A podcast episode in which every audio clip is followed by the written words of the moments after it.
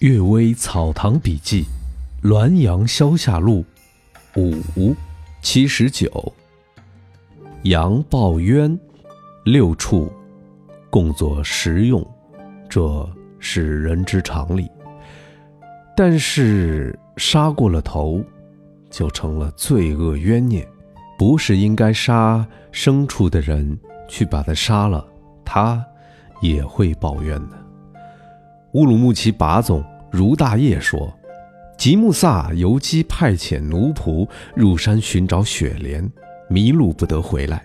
一天夜里，梦见奴仆满身是血而来说，在某山碰到马哈沁，被割碎吃掉了，剩余的骸骨还在桥南第几棵松树下面，恳求前往追寻。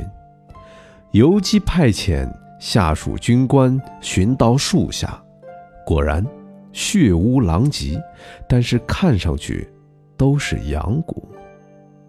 原来放牧的士兵共同偷到了一只官府饲养的羊，在这里杀掉了。人们还心仪奴仆或者死在别的住所。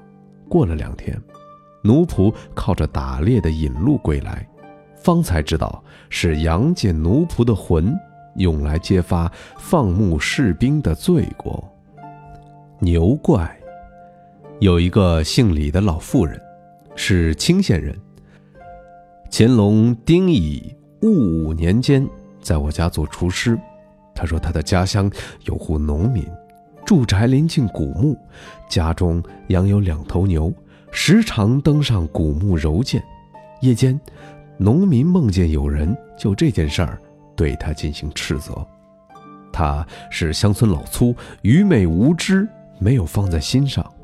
不久，家中接连出现怪事，每天夜晚就会看见两个怪物，如同牛一般大，跑跳践踏，院中的坛罐家什全被破碎干净。这样，过了几夜，又出现搬移石滚子上房的怪事儿。石滚子上房后，又砰的一声。滚落下来，砸在捣衣砧上，金星四溅，火焰飞腾，把捣衣砧裂为数段。农家非常恼恨，借了许多鸟枪，等怪物一出现，共同开火，两个怪物应声倒地。农家大喜，急忙持火出来观看，原来是打死了自家的两头牛。此后。再没出现什么怪事，不过农家的家境也逐渐的衰落起来。依凭着他家的牛兴妖作怪，让他杀死自家的牛，这可谓是巧于拨弄了。不过那也是靠着牛的广汉之气，所以能够假手于他自己进行报复。